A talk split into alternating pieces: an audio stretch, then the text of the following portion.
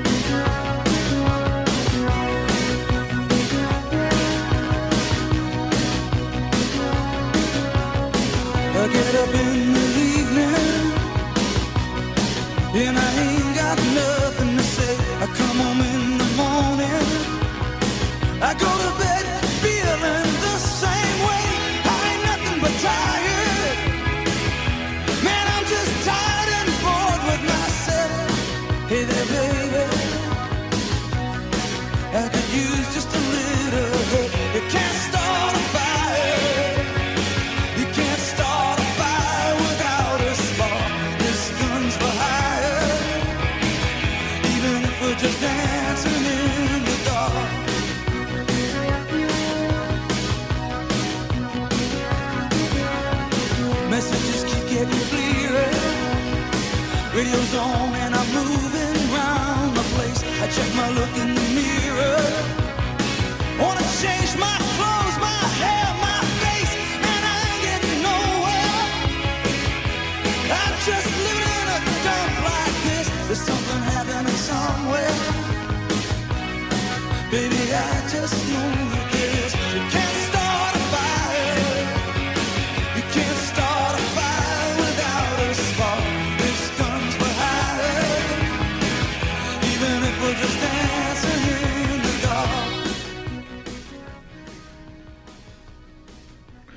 Muy buenas noches, son las 9 y 33 de la noche de hoy, jueves 28 de julio del año 2022. Mi nombre es John Torres y este es el resumen de las noticias económicas. Comenzamos con musiquita, como, como hemos estado los últimos programas. Recuerden que estamos en nuestro recorrido musical 1922 al año 2022 y cuando hay años que tienen muchas canciones, pues toca poner mínimo dos canciones. me encantaría poner más, porque por ejemplo hay años en que hay muchas canciones para resaltar. Y bueno, estamos ya en el año 1984 y comenzamos con The Boss, como le decían o como le dicen a Bruce Springsteen con su canción Dancing in the Dark. In the dark. Escuchemos unos segunditos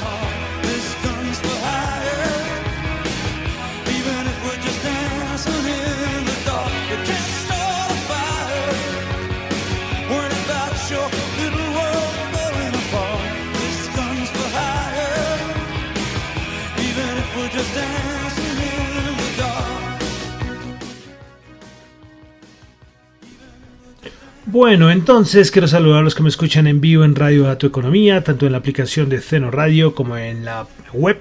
También los que me escuchan en el podcast, muchísimas gracias. Siempre les agradeceré los que me escuchan en cualquier plataforma de podcast donde está el programa. En Spotify, no olviden calificarlo. En Apple Podcast, no olviden calificarlo. Y en Google Podcast, ahí no se pueden calificar, pero bueno, muchísimas gracias. Y también los que escuchan el programa en la aplicación de streaming descentralizado Tita TV. Bueno, entonces vamos a comenzar con el resumen de las noticias económicas, recordándoles que lo que yo comento acá no es para nada ninguna recomendación de inversión, son solamente opiniones personales. Bueno, entonces jueves 28 de julio, el tiempo ya, mejor dicho, en menos de nada llegamos a los meses break, septiembre, octubre, noviembre y se acabó el año. Esto va con todo, volando, ¿eh? va volando todo lo que, lo que ha pasado, tantas cosas este año. Bueno, estos últimos años han sido años eh, gran reto, ¿no? todo lo que ha pasado, tanto a nivel internacional como cosas a nivel aquí nacionales. Bueno, entonces vamos a comenzar como siempre, comenzamos con las noticias económicas y comenzamos con Asia y Oceanía. Comenzamos con Japón, donde tuvimos el dato de inflación 2.5%. Se esperaba 2.4%, anterior 2.3%. Ya inmediatamente el gobierno de Japón empezó a hablar de las medidas que toman otros países. Bueno, ellos sí siguen con su política monetaria intacta, no quieren subir tasas de interés. También en Japón tuvimos dato de ventas minoristas, el dato mensual se esperaba 0.2 y se tuvo una caída de menos 1,4%, el dato mensual. Datos macro no muy buenos para Japón. En Australia también tuvimos el índice del precio del productor, el dato del interanual se ubicó en 5.6%. Bueno, y hoy importante fue que eh, China y Estados Unidos, el presidente Xi y el presidente Joe Biden, pues tuvieron una charla durante 2 horas 17 minutos.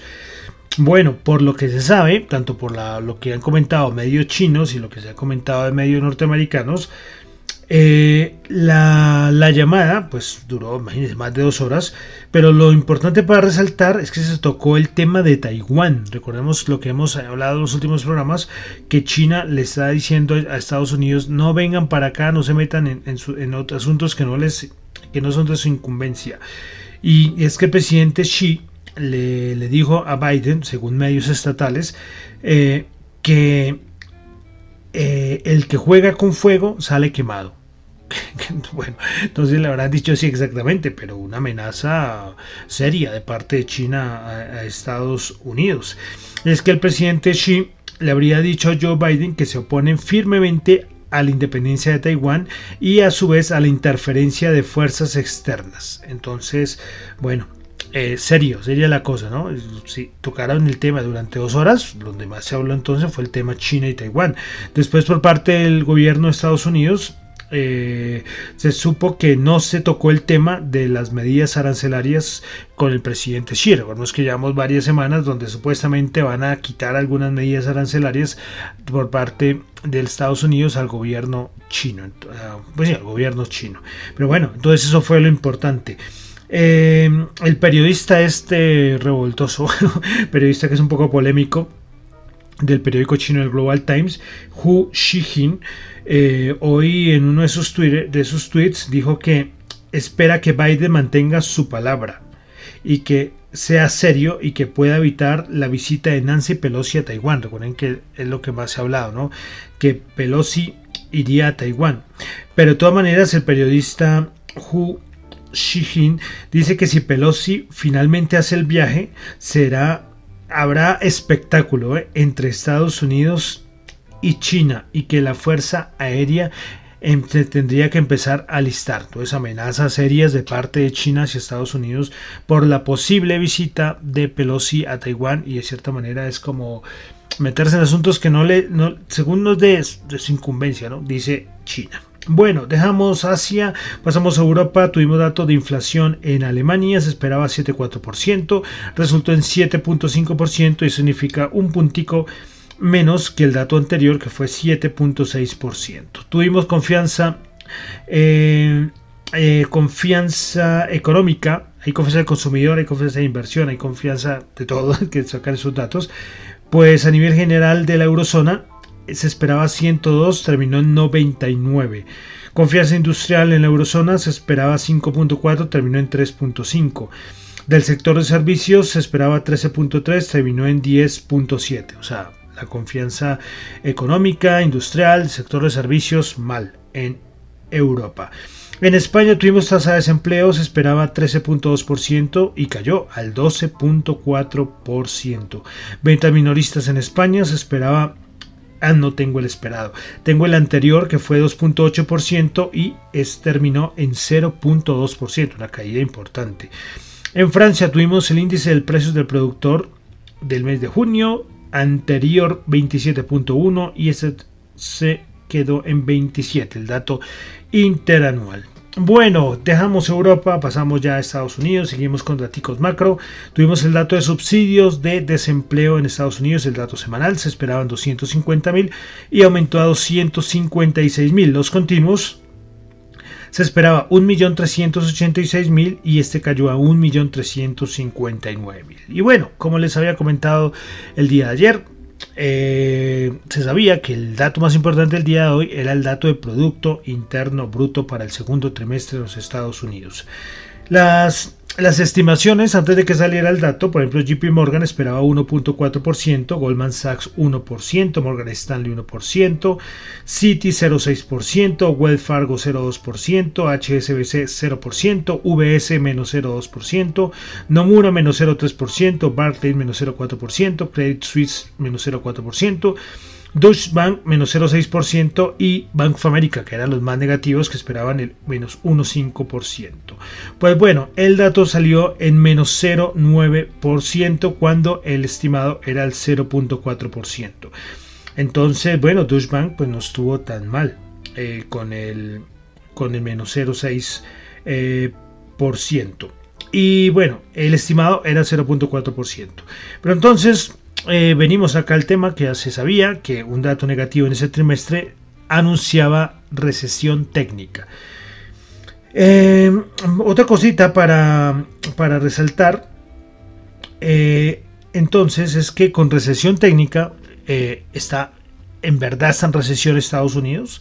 Ya sabíamos desde hace varios días, Joe Biden, la Casa Blanca, eh, Jerome Powell habían dicho que no, que esto no significaba que una cosa es la recesión técnica y otra cosa es la recesión de verdad. Toca esperar unos meses, se me fue el nombre del, encargado, esta parte del encargado de dar el dato en Estados Unidos, eh, a ver si lo tengo por acá. Se me fue, se me fue. A ver, a ver, a ver, a ver. Que no se me quiero porque es un dato importante. Que son los encargados de dar el dato de verdad si, si en verdad Estados Unidos está en, recesión o no. Pero entonces, porque una cosa es la recesión técnica, otra es el dato eh, oficial. Pues bueno, son los. A ver. El N U N B E R es el Ember, que es el los que se encargan de dar el dato oficial de verdad si hay o no hay recesión. Pero es que esto no es una cosa que mañana se va a saber, ¿no? Esto puede pasar semanas o meses. Puede ser que el Ember saque el dato que Estados Unidos está en recesión cuando ya se haya acabado la recesión. Entonces por eso le da tanta importancia al asunto de la recesión técnica. Pero entonces, ¿en verdad está en recesión Estados Unidos? Eh, hay varios puntos. Primero, eh, eh, Charlie Bello, que es un gran analista, compartía el día de hoy que las últimas a ver, de las últimas 1, 2, 3, 4, 5, 6, 7, 8, 9, 10. De las últimas recesiones técnicas, es decir, que dos trimestres eh, consecutivos la economía de Estados Unidos ha bajando, de las 10 últimas recesiones técnicas, ¿saben en cuántas de las 10 terminaron en verdad en recesión? Pues les digo, 10. O sea, de las últimas 10 recesiones técnicas, 10 en verdad llevaron a una recesión. Entonces es una señal muy fuerte, 10 de 10. Pero solamente antes, en 1947, es la única vez, pero como digo, esto es antes de las 10 consecutivas, que en 1947, entre el segundo trimestre y el tercer trimestre del 1947, hubo recesión técnica, pero no terminó en recesión. Esta ha sido la única vez. Entonces, es decir, de las últimas 11 recesiones técnicas, 10 han terminado en recesión y una no ha terminado en recesión. Entonces, pero bueno, ya eh, hoy eh, habló, hablaron de todo lado, de parte del gobierno. El Joe Biden, presidente Joe Biden, dijo que eh, lo que se está, que la bajada, la, no la bajada, los datos del Producto Interno Bruto que se, que se reflejaron el día de hoy son consecuencia de las medidas que está tomando eh, Jerome Powell eh, por la inflación. También Yellen de la Secretaría del Tesoro de los Estados Unidos dijo que la contracción del PIB del segundo trimestre no muestra una recesión, sino muestra una economía en transición. ¿Qué tal? Es que esto es un cambio, ¿no? Estamos en una economía en transición. También Yellen dijo que ella no ve una desaceleración ecológica sustancial y tampoco ve pérdidas en empleo, perdón, no ve una desaceleración sustancial y pérdidas en el empleo y tampoco, y tampoco ella dice que es importante no centrarse en el dato que salió el día de hoy, sino mirar más allá del PIB principal. Entonces tratan de como de maquillarlo, ¿no? Maquillar la cosa. Pero el punto es que nosotros hemos dado acá en el programa, me la paso siempre dando datos macro y, les decía, los datos macros son malos, los datos macros son malos a nivel de consumo, a la venta de viviendas y el problema es que ustedes saben cuánto pesa el consumo individual, el consumo de las personas y el sector de vivienda en Estados Unidos, no tengo el dato, no me, voy a atrever a dar un dato, decir es el dato exacto, pero sí pesa muchísimo. Más del, yo creería que más del 40% del PIB de Estados Unidos está, eh, está por la parte de vivienda y consumo. Y estos son datos y lo hemos visto el que han venido deteriorándose. Entonces esperaremos a ver, a ver qué, qué va a pasar. Como les digo, hasta que salga el dato oficial pueden pasar semanas. Puede ser que ya el siguiente trimestre eh, eh, el dato ya de la economía de Estados Unidos vuelva a, subir y todavía no sepamos si en verdad la economía de Estados Unidos estuvo en recesión o no. Eh, una cosita, Elizabeth Warren, que es esta senadora demócrata, es como el némesis de Jerome Powell. Hoy dijo que las agresivas subidas de, las tasas de interés por parte de la Reserva Federal van a llevar o corre el riesgo de que lleven a la economía estadounidense a una recesión. Y, es, y la evidencia se mostró en los datos del día de hoy. Eh, eh, Elizabeth Warren también dijo que la Reserva Federal está frenando el mercado laboral y está desacelerando la economía. Entonces, eh, bueno, veremos a ver, como les digo, repito, es un dato importante, ya se confirma recesión técnica, tenemos pruebas de que los últimos datos de recesión, ah, los últimos datos de recesión técnica han llevado a una recesión. Finalmente, em, Nomura hoy dijo que el problema es que el dato de inflación, que es, la, que es lo que más le preocupa a la Reserva Federal, todavía está muy lejos del objetivo. Recordemos que el objetivo creo que está en el 2 o 2.5%. Y que lo que va a hacer la Reserva Federal es que viendo que lo que está pasando en el mercado, y ellos ven el mercado también, ellos pueden tranquilamente seguir subiendo tasas. No tan agresivamente, porque ayer lo dijo Jerome Powell, no 70 puntos básicos en la siguiente reunión, pero sí de 25 y 50. Y que esto, estas subidas, lo que podría hacer es que frenaría el crecimiento de los Estados Unidos. Es decir, puede ser que ya estemos en recesión, pero la Reserva Federal, con su objetivo de frenar la inflación, puede ser que siga desacelerando la economía de Estados Unidos. Y queda una conclusión importante, y es que la Fed de Atlanta, bien, muy bien, o sea, un poco de 1-2%, menos 1-6%, menos 1-2%, pero nos dio el dato que era. Y yo les decía, históricamente, históricamente este dato de la Fed de Atlanta es un dato que siempre cuando está negativo, cuando cae a, un dato peor del 1 menos 1%, difícilmente eh, casi imposible de que muestre algún dato positivo en las siguientes entregas. Y bien, muy bien la Fed de Atlanta. Un poco, como les digo, un poco negativo como Bank of America, que esperaba menos 1.5, pero fue menos 0.9. O sea, una de los. O sea, no tan lejos, no tan lejos. Listo, entonces dejamos ya Estados Unidos y pasamos ya a la parte de mercados. Hoy Colombia no. Se pasa en limpio hoy Colombia. Sí, eh, Colombia aquí es a ver qué va a pasar. Reforma tributaria es medidas, cambio de gobierno, bueno, muchas cosas que se vienen aquí en Colombia y ya tendremos nuestro momento para seguir mencionándolas. Eh, pasamos ya entonces a la parte de mercados, commodities. Eh, tenemos, recuerden, la, la siguiente semana tuvimos, tenemos reunión de la OPEC. Recuerden, el martes tenemos a la Junta Ministerial y después el miércoles tenemos a la OPEC Plus reunida. Veremos a ver qué pasará. Pues no hay mucha expectativa que hayan algunos cambios, sinceramente. Parece que todo va a quedar igual, pero bueno, esperar la otra semana.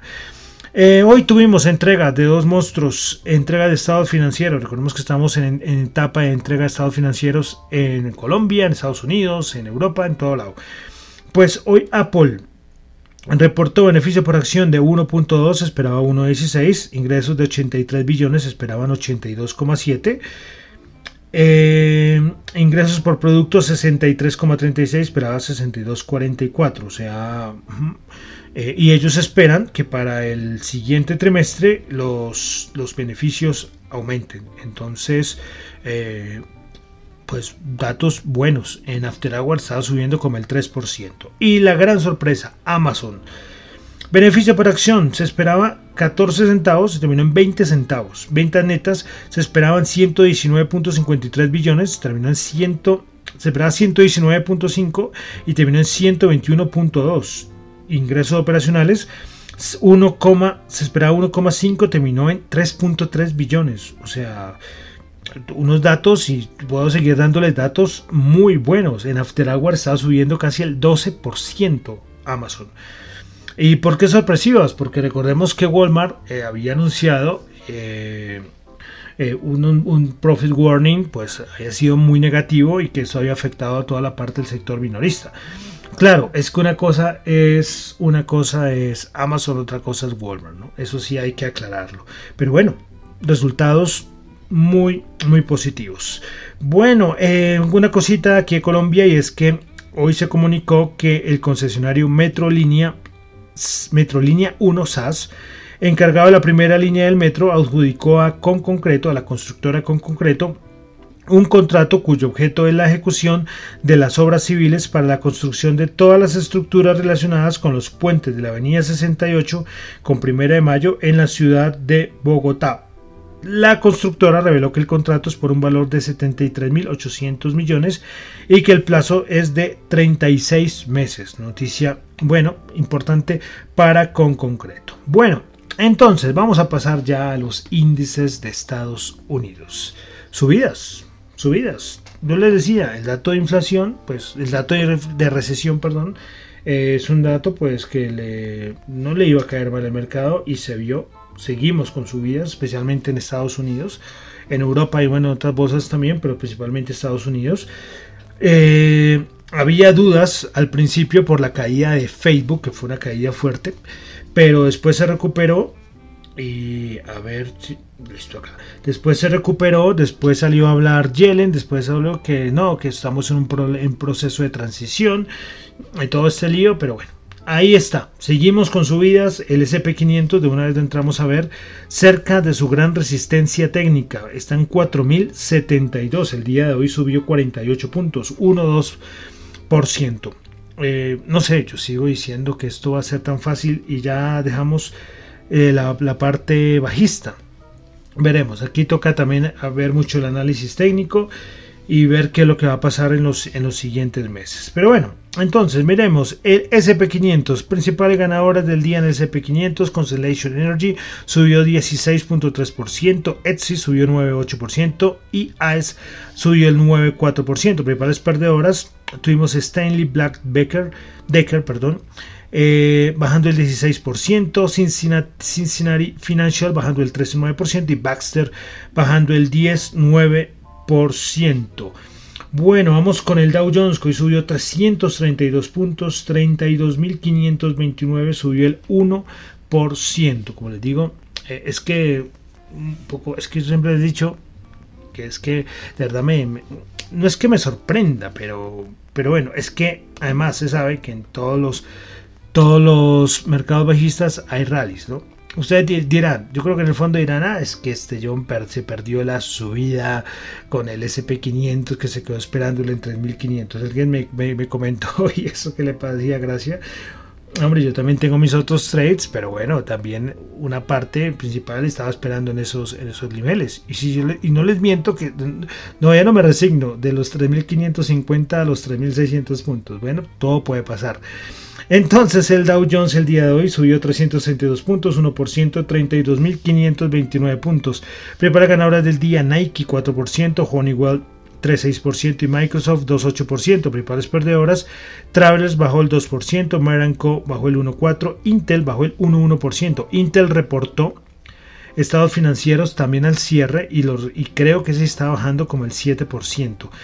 No los tengo acá presentes, pero sí sí vi que está bajando fuerte. Bueno, el Nasdaq 100 subió 0,9%, 116 puntos, 12.717 puntos. Principal ganador del día, Constellation, Energy subiendo el 16,3%, Alink 7,4% y Old Dominion subiendo el 7,2%. Principales perdedoras, Concats bajando el 9,1%, Charter Communication bajando el 8,4% y Pinduoduo bajando el 7,4%. Al final de cuentas, eh, Meta bajó el 5,2%. Recuperó algo, está bajando, como les digo, como el 9 o 10%. Bueno, entonces vamos a mirar nosotros indicadores que siempre estamos mirando, el VIX, la rentabilidad del bono de los Estados Unidos y el, índice dólar, que siempre los, siempre los tengo presente. Bueno, entonces comenzamos con ese subidón del, del SP500 de los últimos días. El VIX, ¿saben en cuánto ya va?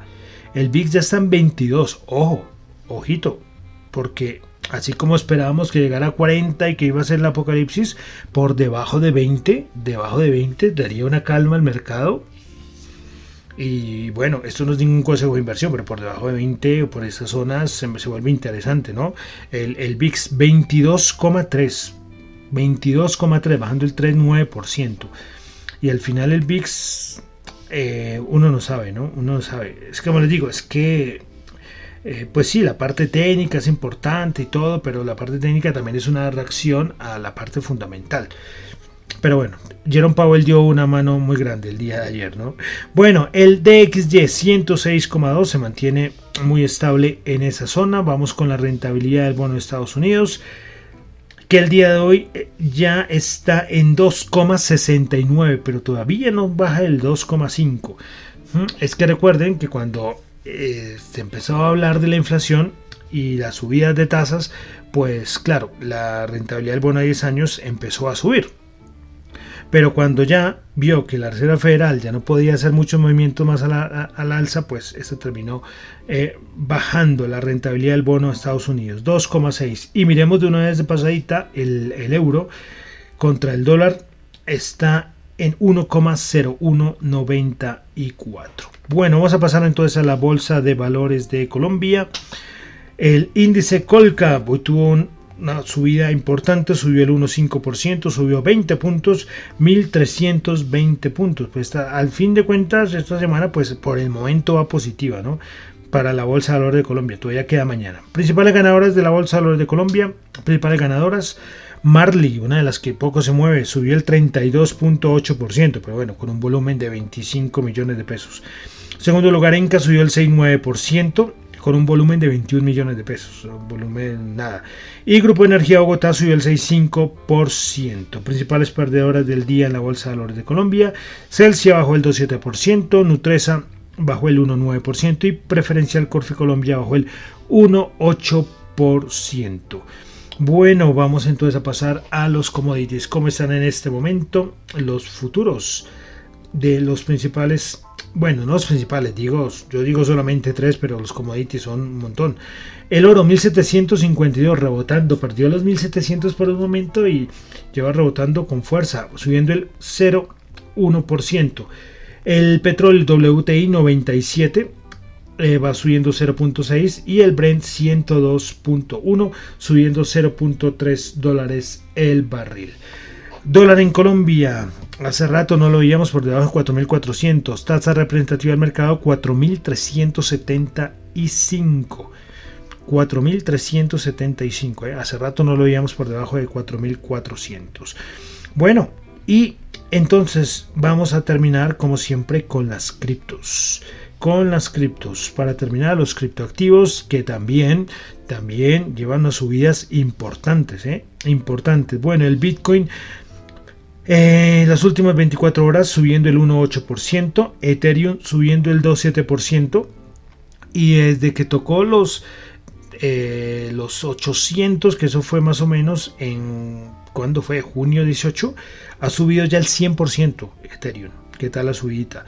Y es que también hay cosas técnicas que yo les había comentado en algún momento que van a cambiar una cosa muy importante de Ethereum, que es cambiarse el Proof of Work al proof of stake, que eso es un cambio importantísimo. ¿eh?